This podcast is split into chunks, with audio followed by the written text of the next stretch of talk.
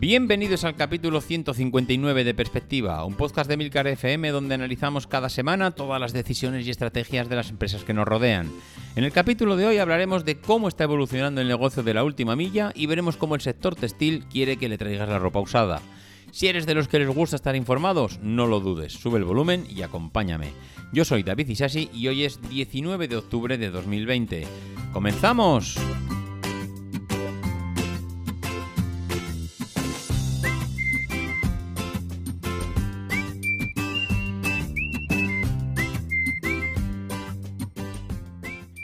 Muy buenas a todos, ¿cómo estamos? Bueno, ya estamos aquí de nuevo, 15 días después. Mm, hoy, antes, de, antes del capítulo y de comentar las noticias, eh, que como veis por el título parece que va el tema de segunda mano, eh, quería hacer una recomendación. Eh, porque hay, mm, de hecho, esta semana estas noticias las he sacado íntegramente de una newsletter que estoy siguiendo, que es de Isma Simón y que se llama Nuevo Sector y que habla pues de muchas de las noticias del retail, de cómo se mueven este tipo de, empresas, de la distribución. Bueno, habla de, algo, de un sector en concreto, pero es verdad que te puedes encontrar noticias muy variadas y la verdad es que está muy bien. Yo, desde luego, os recomiendo que, que os suscribáis a esta newsletter porque es muy completa, habla de un montón de las noticias que yo comento eh, bien, bien porque las he leído ahí en el newsletter o bien porque son eh, públicas, es decir, salen en un montón de blogs porque son igual las noticias de la semana.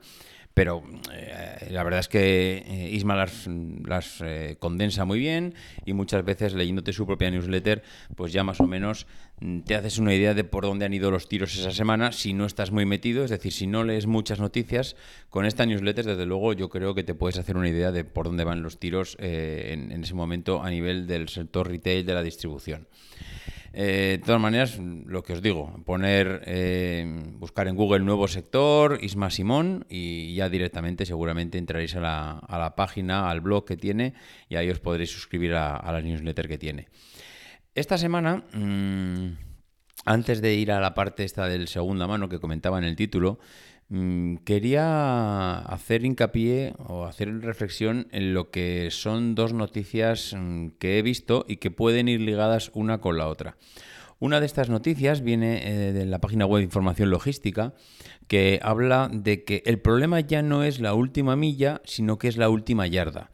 Ya sabéis que la última milla es eh, esta distancia que se ha venido a referir desde el último centro de distribución donde llega ya la ropa, bueno, la ropa, la ropa o cualquier, digamos, cualquier producto que compras, hasta eh, el, bueno, hasta el usuario final. Es ese último viaje que hace, que hace el producto desde el, desde el centro logístico más cercano que haya a tu ciudad hasta, hasta, tu, hasta tus manos, ¿no? Se entiende que, tu, que el centro logístico, ese último, digamos, ese último viaje, se habla de la última milla, evidentemente la última milla puede ser una milla o pueden ser 10 mm, millas. Es decir, es ese último viaje que, bueno, se habla de última milla porque lo normal es que esté muy cercano al usuario final, pero no tiene por qué ser mm, una milla o menos. Es decir, digamos que está en el entorno de, esa distancia. Eh, en Estados Unidos, claro, allí la última milla yo creo que es mucho más complicada de lo que es seguramente en un país como España. Eh, en Estados Unidos hay una grandísima superficie que cubrir. En España, pues hombre, también hay superficie. Estamos, mm, yo creo, mucho más, eh, digamos, mm, no sé decir, agrupados en, en, grandes ciudades no quiero decirlo, porque para mí, eh, aparte de Madrid, Barcelona, Bilbao, Sevilla, pues Valladolid es una gran ciudad, Vitoria es una gran ciudad. Eh, no sé, hay, grandes ciudades, es decir, ciudades que tienen 100, 200 mil habitantes, 300 mil, medio millón de habitantes. Zaragoza es una gran ciudad. Es decir, no todo es eh, tiene que pasar del millón. Eh, para mí ya ciudades de, de, 200, 300, medio millón de habitantes son grandes ciudades y son un reto para el sector logístico. Entonces, claro, en Estados Unidos eh, es verdad que hay grandes ciudades, pero está muy capilarizado. Hay mm, pueblos muy pequeños, están muy separados unos de otros, que esto también pasa en España, ojo, que, al final las similitudes pueden, eh, se pueden encontrar por ambos lados, pero yo creo que allí está más exagerado porque hay mucha más superficie de país y por lo tanto, pues la capilarización de toda la logística yo creo que se produce de forma más exagerada.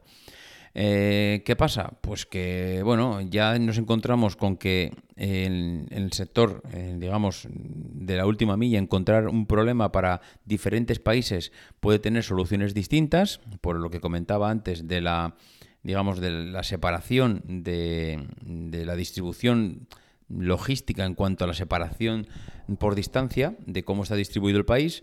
Y luego también nos podemos encontrar con la propia idiosincrasia del país, porque claro, el cliente final no es el mismo el americano que el europeo y dentro del europeo pues seguramente pues no es el mismo el alemán que el italiano o que el belga o que el, o el francés o el español.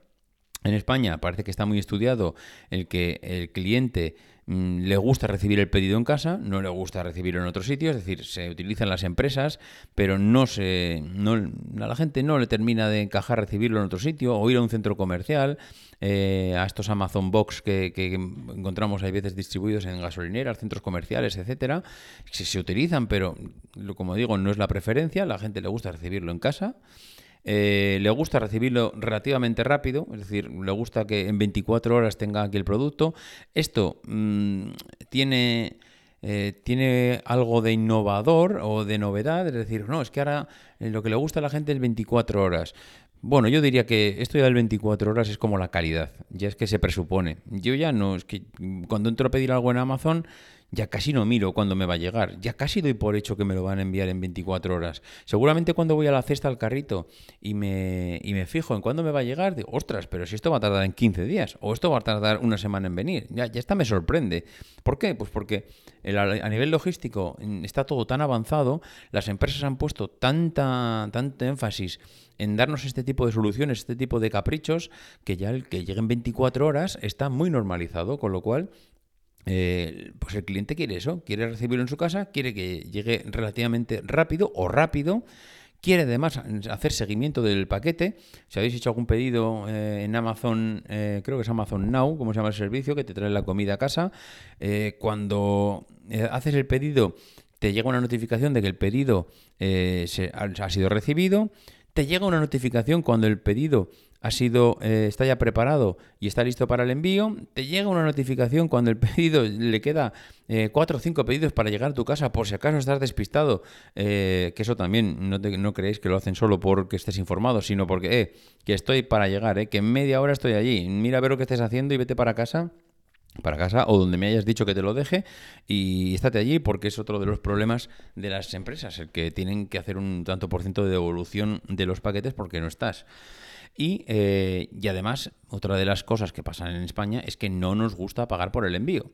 Y es que nos gusta que el, envío sea gratuito. Tenemos ya interiorizado el que nos va a costar gratis. Mm, igual lo, lo, estaremos pagando dentro del, dentro del producto, pero mm, da igual. Lo que interiormente nosotros pensamos es que, es que el pedido es gratis y eso es lo que nos gusta saber. Entonces, parece ser que uno de, de los siguientes problemas a los que están llegando ya las grandes empresas es que el problema ya no es la última milla, que la última milla ya empieza a ser historia y que ahora mismo el siguiente reto es la última yarda.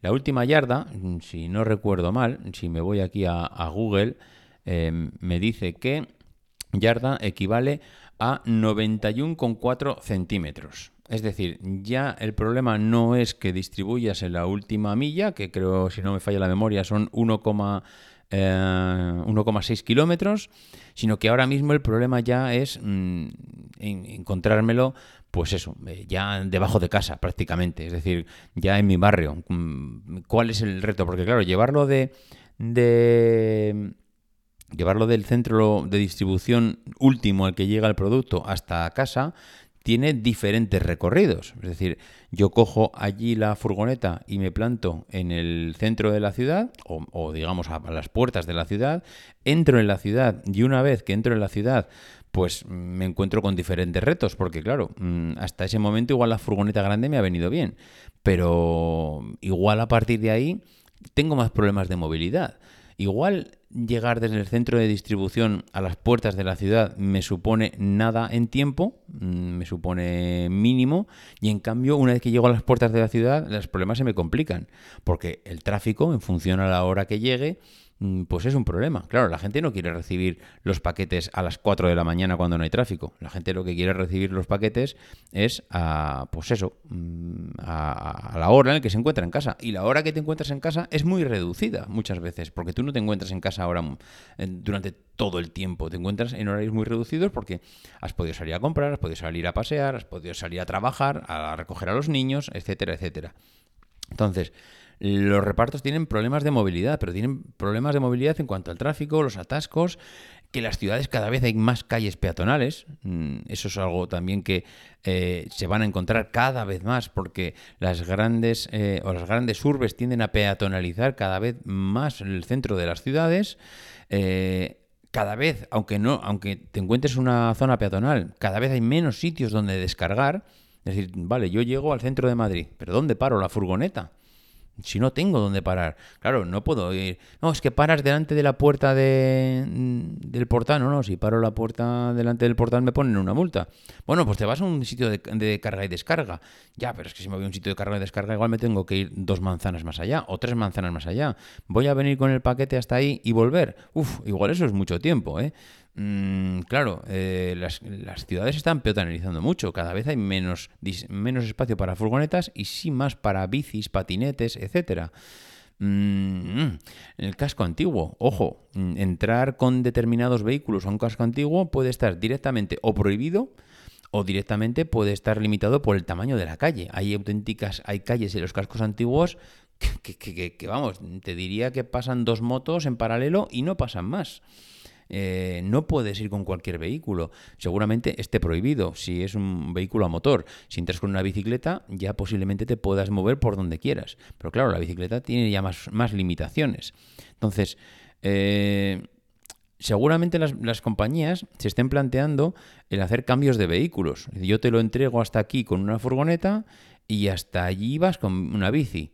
O, mm, o igual con una moto eléctrica. O igual con una furgoneta más pequeña. Es decir, va a haber eh, que adaptar seguramente la distribución de los productos a los diferentes vehículos, a las diferentes zonas, a las diferentes ciudades, en función de los diferentes problemas que nos vayamos encontrando. Y esto, la verdad es que es un reto bestial. Esto es un reto que si estuviera Ramón Ramón por aquí, pues mm, vamos, eh, podría hablar largo y tendido. Lo que pasa que para sacarle a Ramón cuatro palabras de esto en público, eh, prácticamente hay que hacerle el tercer grado. Y ni aún así te aseguro que Ramón podría, seguramente hablaría. Pero sí que estaría bien que algún día, eh, bueno, nos pudiera dar alguna pincelada de los grandes problemas de la última milla en las ciudades que además Ramón no solo conoce el problema, el problema español o, las situaciones del mercado español, sino que conoce la del europeo y bueno, digamos que está muy al puesto al día sobre este tema. Así que Ramón, ya sabes, ya te he lanzado el guante, a ver si lo recoges y nos haces un pequeño audio que seguramente eh, nos gustará bastante.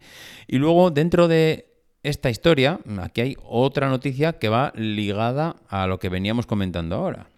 Y es que eh, los usuarios, mm, vale, nos hemos acostumbrado a recibir el pedido de un día para otro, pero es que eso ya está tan normalizado que posiblemente esto ya no sigas, no, no es un reto a, a solucionar en un, futuro, en un futuro cercano. El reto seguramente está en no la entrega en 24 horas, sino la entrega en 12 horas. En 12 horas posiblemente sea el siguiente reto que se encuentre la industria logística o cualquier empresa que quiera distribuir sus productos a través del canal online, porque es que ahora mismo las 24 horas ya está prácticamente superado. Eh, hemos pasado de un número de compras online a prácticamente mm, duplicarlo con el tema de la pandemia. Mm, creo que se estimaba que, si no recuerdo mal, si no tengo las cifras, a ver si tengo la cifra por aquí exacta, creo que se había llegado casi hasta el 25% en el e-commerce y, claro, son unas cifras muy, muy altas porque creo que veníamos de alrededor del 5, el 8 aproximadamente y hemos llegado al 25.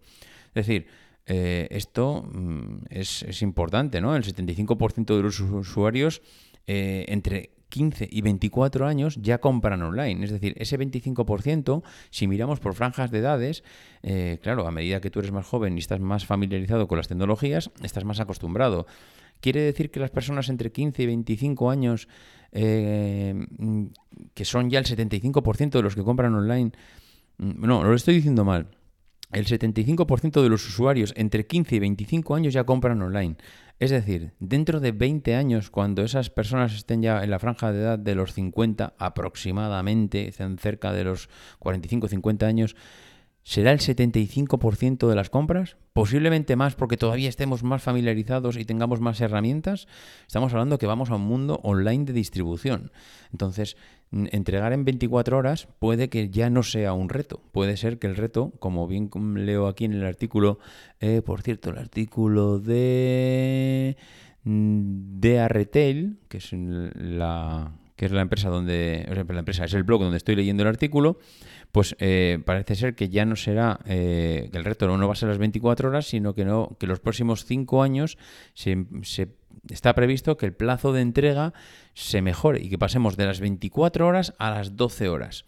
Y eso sí que, mm, claro, eh, esto va a ser una auténtica locura en reorganizar toda la parte del interior de la ciudad. Porque si bien los últimos centros de distribución, normalmente, salvo algunas excepciones que ya se encuentran dentro de la ciudad, eh, casi todas las empresas tienen estos centros, digamos, en la periferia, en el extrarradio de las ciudades. Pero si tú quieres entregar en 12 horas, 12 horas es que si yo lo pido hoy a las 9 de la noche, a las 10 de la noche, cuando estoy en mi casa, cuando estoy en el sofá y digo, ostras, mañana necesito esto. Mañana, a las 9 de la mañana, a las 10 de la mañana, me encuentro con el pedido en la puerta de mi casa o en la puerta de mi trabajo. Y eso supone una locura a nivel de distribución. Supone que durante la noche, durante esas 12 horas, eh, se produzca toda la llegada del producto de la periferia de la ciudad, se recoja ahí el producto, se acerque a la ciudad en, menos de esas 12 horas, evidentemente, porque si en 12 horas tiene que estar en tus manos para que eh, lo puedas tener ha tenido que recibirse y traerse, diría que durante la noche, bueno, claro, siempre hablo del periodo de la noche, pero todavía un reto es mayor si, si hablas de lo hago a las 9 de la mañana y lo recibo a las 9 de la noche porque las ciudades en ese periodo están a rebosar de actividad y moverte y traer todo el producto por la noche pues puede suponer un retraso todavía en, en esa movilidad.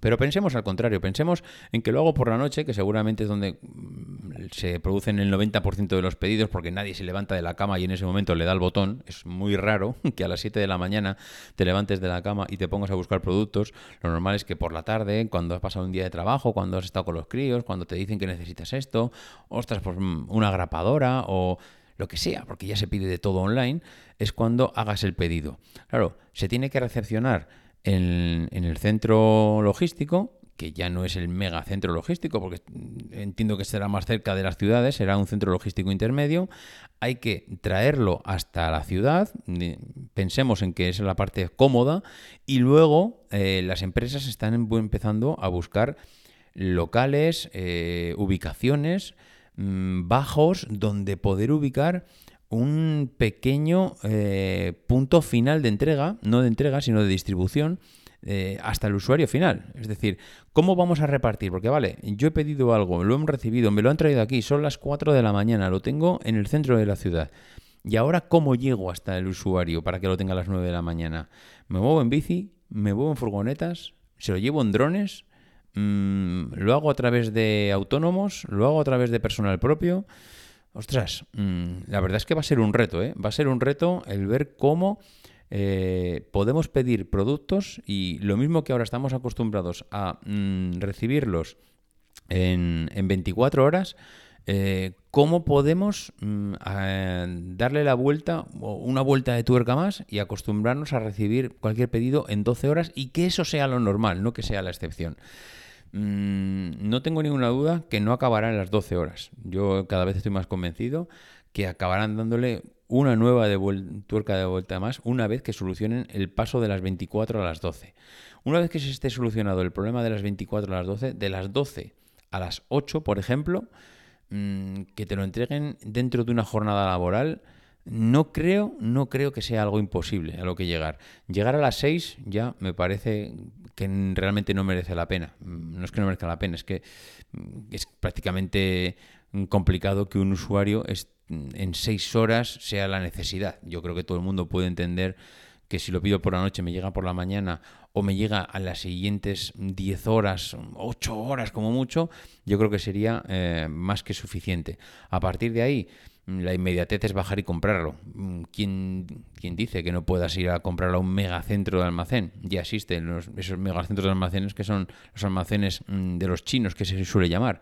Ahora mismo eh, cada vez se están proliferando más todos estos almacenes, tanto en la periferia, en formato de almacén, como dentro de la ciudad en formato megatienda, donde esas tiendas de chinos, entre comillas, que llamamos, pues tienen de todo. De todo es de todo, desde mobiliario, decoración, eh, artículos mm, como chucherías en comestibles, en bolsas preparadas, como ferretería, eh, eh, no sé, no sé, es que ahora mismo cualquier cosa que se me ocurra me lo, puedes encontrar ahí. yo digo que ahora mismo es que ese tipo de centros tienen lo que antes tenían las ferreterías del barrio, ahora eso se han convertido en megacentros, voy a decir megacentros ferreteros, pero es que además tienen muchas más cosas que los centros ferreteros. Es que puedes encontrar artículos de todo tipo y, bueno, y te diría que de forma inmediata, con lo cual si tienes y si necesitas esa inmediatez de algo en tres horas, en las ciudades yo creo que va a haber este tipo de, mm, de, tiendas, que serán de chinos o no, y que, y que desde luego pues potencian mucho este, este, esta necesidad de conseguir algo al momento. Y para continuar, eh, dos noticias que van también de la mano y que ya llegan en la misma semana, y es cómo también la parte de la distribución de, ropa están, pues claro, uno piensa que a raíz de la pandemia las empresas se han ido, digamos, buscando la vida, buscando soluciones para que el impacto sea lo menor posible. Eh, lo que pasa es que hay algunas soluciones que yo creo que esto no viene de seis meses para aquí. Esto tiene que venir de hace ya un análisis mm, pues, más profundo de años seguramente de, investigación, análisis, eh, marketing, etcétera, etcétera. Y es que eh, leía en la, en la, web de fashionunited.es eh, que HM va a permitir a sus clientes de tienda, es decir, olvidémonos ahora mismo del online, eh, vamos a hablar de los clientes que van a las tiendas, reciclar las prendas viejas en nuevas en tan solo unas horas. Y esto es mm, la vuelta de tuerca más grande que he visto yo desde hace tiempo. Que tú puedas, tu, yo qué sé, tu chaqueta, tu jersey viejo, que tiene ya mm, dos años, tres años, eh, que tú puedas decir, eh, en lugar de tirarlo a la basura, en lugar de eh, deshacerme de él. En lugar de regalárselo a mi primo, el del pueblo, que a mí ya se me ha quedado pequeño, pero en cambio a él le vale. Que puedas ir a la tienda, tu ropa se va a meter dentro de una máquina, la máquina la va a despedazar, es decir, le vas a, va a hacer trocitos muy pequeños para ir prácticamente a hacer madejas de hilo, y esas madejas de hilo se van a incorporar a ah, tejidos nuevos, porque claro, eh, igual ese hilo ya ha perdido fuerza, igual ese tejido está ya muy deshecho, no soporta igual que, le, le, apliquen, un, yo qué sé, o que se pongan a hacer una, una, prenda nueva con ese tejido porque está muy ajado, porque está muy desgastado, porque no tiene ya fuerza, es un tejido débil, que está muy deshilachado. A ese tejido se le va a aportar eh, tejido nuevo para reforzar y se va a meter en una máquina que te sacará ropa, eh, ropa nueva. Eh, evidentemente, esto ha tenido que pasar por un proceso de limpieza, desinfección, porque claro, tú tienes que traer una ropa que, no sabemos en qué condiciones viene. No sabemos si trae bacterias, si trae virus, si trae suciedad interna. Estamos hablando de ropa que, es, que hay gente que la lava mucho y hay gente que la lava menos. Y hay gente que la lava bajo unas condiciones y gente que la lava en otras. Entonces, no te puede, no puedes garantizar que la ropa te llegue siempre limpia y se la vas a entregar otra vez al cliente. Necesitas que esté nueva, como si la estuviera estrenando. Entonces, eh, va a pasar por un proceso de desinfección y un proceso de limpieza, de tal manera que mm, en unas pequeñas horas la máquina te la desinfecta, la máquina te la limpia, la máquina te la deshace, la máquina le incorpora tejido nuevo y la máquina te saca una prenda nueva. ¿Y esto mm, qué beneficio tiene para las tiendas? Porque al final, ¿dónde está el beneficio? Mm, yo te traigo una prenda y me llevo una nueva, ¿a cambio de qué? Eh, bueno, pues a cambio de dinero, evidentemente. A cambio de dinero, pero también a cambio de que tú te acerques a la tienda, que yo creo que es otro de los grandes eh, reclamos que están detrás de este servicio. Es decir, eh, esto se ha puesto ahora mismo, creo que en Estocolmo, es donde se ha puesto de momento en marcha. Creo que es el único sitio en toda Europa, donde, bueno, en toda Europa y prácticamente diría en todo el mundo, donde HM ha puesto en marcha este servicio a ver cómo funciona. Y si eres eh, miembros, si eres miembro del club de H&M, de los que son clubes de fidelización de clientes y, y formas parte de ese miembro, pues te van a cobrar 9,60 euros por la prenda, es decir, por todo este proceso de reciclaje te van a cobrar 9,60 y si no eres miembro te van a cobrar 14,40. Es decir, primero, te van a cobrar por el servicio, yo entiendo que ya solo con esto eh, ya tienen que tener un beneficio, lo tendrán ya más que calculado. Primero, mm, consigues muchas cosas. Consigues que el cliente no se vaya a la competencia. Porque mm, una de las cosas cuando tú te compras ropa es vas a buscar ropa dentro de tu horquilla de tiendas favoritas. Mm, si tú eres cliente de Zara, eres cliente de Cortefiel, eres cliente de Mango, eres cliente de H&M, la próxima vez que tú salgas, la primera tienda que encuentres, pues vas a pasar por allí y vas a ir a ver qué pasa. O, si no, sin salir, tú entras a las, a las, aplicaciones de las tiendas online y tendrás las dos o tres eh, que tienes habitualmente. Pero claro, si tú tienes una prenda de H&M y sabes que la van a reciclar y te la van a dar nueva, bueno, pues primero, te evitas que el cliente vaya a buscar una prenda a otro sitio. Segundo, eh, estás consiguiendo que el cliente se acerque a tu tienda. Mm, de momento ya lo tienes dentro de tu tienda, no está en la tienda del vecino. Y si están dentro de tu tienda, primero va a gastar en una prenda nueva que te va a entregar la vieja y te, tú le vas a entregar la nueva, con lo cual, como hemos dicho antes, te va a cobrar o 9,60 o 14,40 por el servicio. Pero es que además ya estás en la tienda y como dice el título, en tan solo unas horas te voy a dar la prenda. Es decir, mmm, yo creo que puede ser también que las tiendas, si, esto, si este sistema le funciona, se convierta también en lo que ahora se vienen llamando stores. Es decir, ahora ya no solo te vendemos ropa, sino que te vendemos otro tipo de servicios. Tú déjame la prenda, date un paseo por la tienda, porque igual aparte de llevarte esta prenda te llevas dos más, con lo cual ya hemos ganado mucho, que yo creo que es gran parte del atractivo de, este servicio, es este, el que no te vas a la competencia, sino que me lo traes a mí, vienes a mi tienda, pasas un tiempo, porque unas horas pueden ser dos horas, yo te puedo decir, mira, en dos horas tienes la prenda, no tengo ni idea cuánto tiempo es, igual en vez de dos son seis.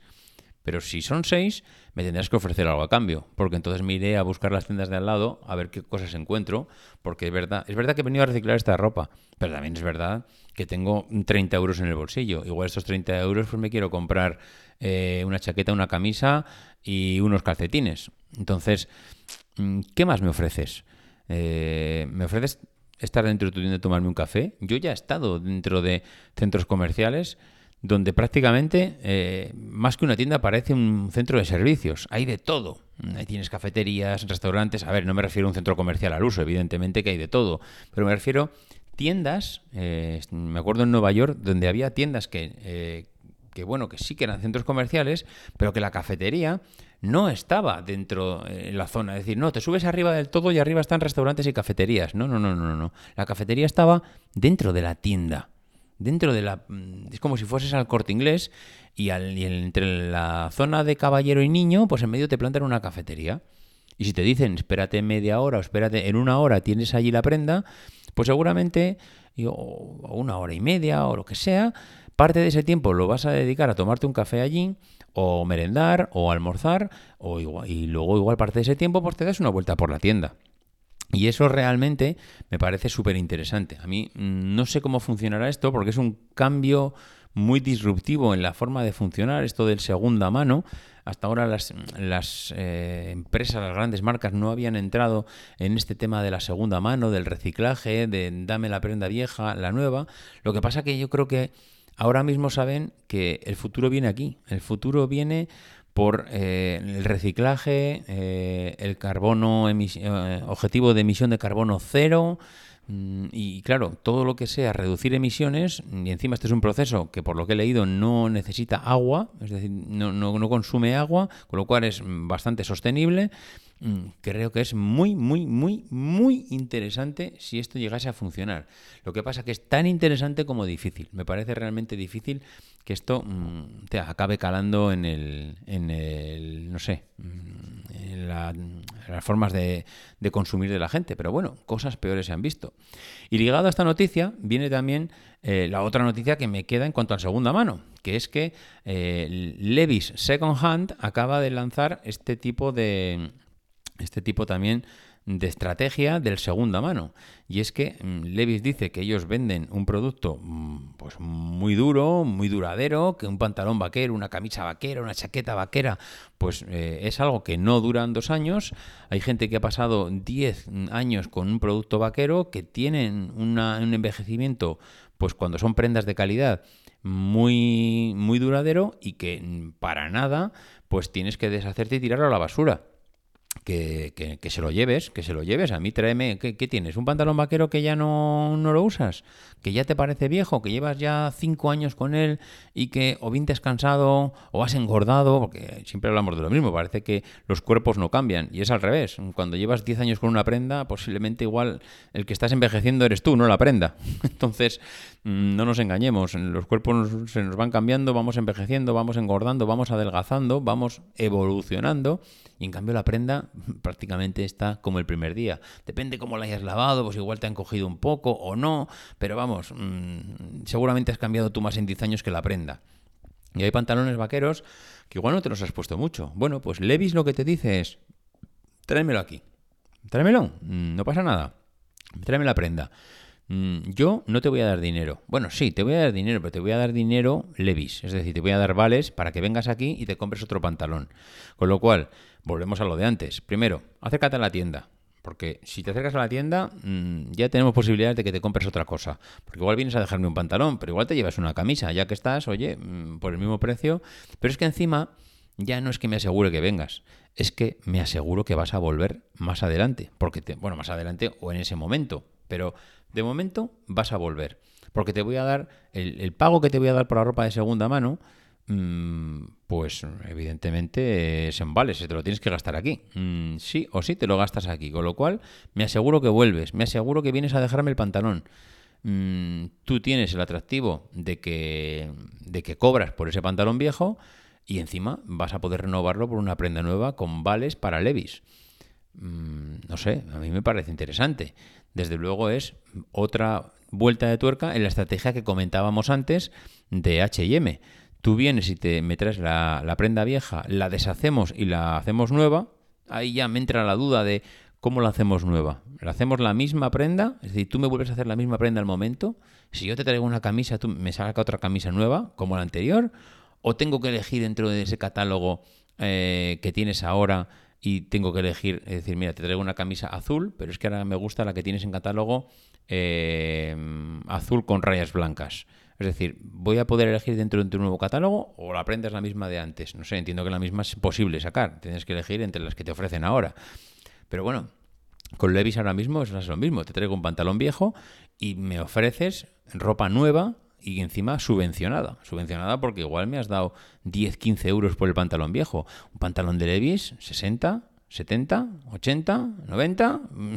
Pantalones de Levis valen una pasta. Entonces, ¿que te han dado 15 euros? Bueno, pues te han dado 15 euros. ¿Qué quieres que te diga? Bienvenidos sean. Es un, pantalón que antes tirabas a la basura y que si tienes dos, pues igual 15 y 15 son 30. Bueno, pues son 30 euros. No lo sé. Eh, hay, una, hay un dato que, que da Levis que el 64% de los 32.000 millones de prendas que producen al año, y voy a repetir la cifra, el 64% de los 32.000 millones de prendas que producen al año terminan en un vertedero.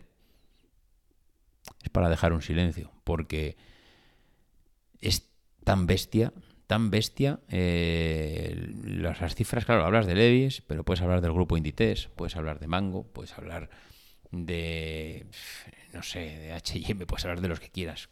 ¿Cuánta ropa tiramos a la basura al cabo del año? Incalculable, incalculable. Con lo cual, eh, si ellos mismos están viendo esto, necesitan hacer el negocio más sostenible, necesitan eh, emitir menos emisiones, necesitan que la ropa que va de ida, que venga de vuelta, que tú la traigas de nuevo y de alguna manera te tienen que atraer a devolver la ropa. Unos te atraen diciéndote que te la meten en una máquina y te la sacan nueva, otros te dicen que la, la van a vender ellos en el segunda mano. Porque Levis lo que va a hacer con la ropa es, tú me la traes, yo la limpio, yo la desinfecto, yo la pongo bonita y la pongo en el escaparate otra vez no seguramente engañando a nadie, sino que habrá una sección de segunda mano, pero si antes un pantalón Levis valía 70 o 80 euros, pues al igual a ti te han pagado 10 o 15 en vales de descuento, igual ese pantalón ahora vale 25, por ejemplo, o 30, no sé, igual vale un 30 o un 40% de lo que valía antes. Bueno, si está en buen estado y va a durar otros cinco años, igual hay gente que es un pantalón. Si está lavado, mm, ¿qué quieres que te diga? Son fibras. Mm, me da igual, me gusta, me lo llevo y llevo voy vestido con una marca que me gusta por 30, 40 euros. Cuando antes ese pantalón me costaba 80, 90, pues depende. En fin, mm, curioso, curioso las iniciativas, curioso cómo están evolucionando. Curioso cómo esta pandemia está cambiando tantas cosas y están haciendo que cosas que podían llegar a largo plazo se estén acelerando y las tengamos encima de la mesa ya. En fin, señores, lo dicho, mm, hasta aquí hemos llegado. Gracias por escucharme, gracias por estar aquí una semana más y nada, si queréis eh, poneros en contacto conmigo, pues ya sabéis, davidcichasi.mac.com, arroba maxatine en Twitter, en el grupo de Telegram de Perspectiva que tenéis el enlace en la página de milcar.fm barra perspectiva, donde también podéis dejar comentarios y ya sabéis que no dejéis de intentar ser uno de esos locos que hace lo imposible por cambiar el mundo.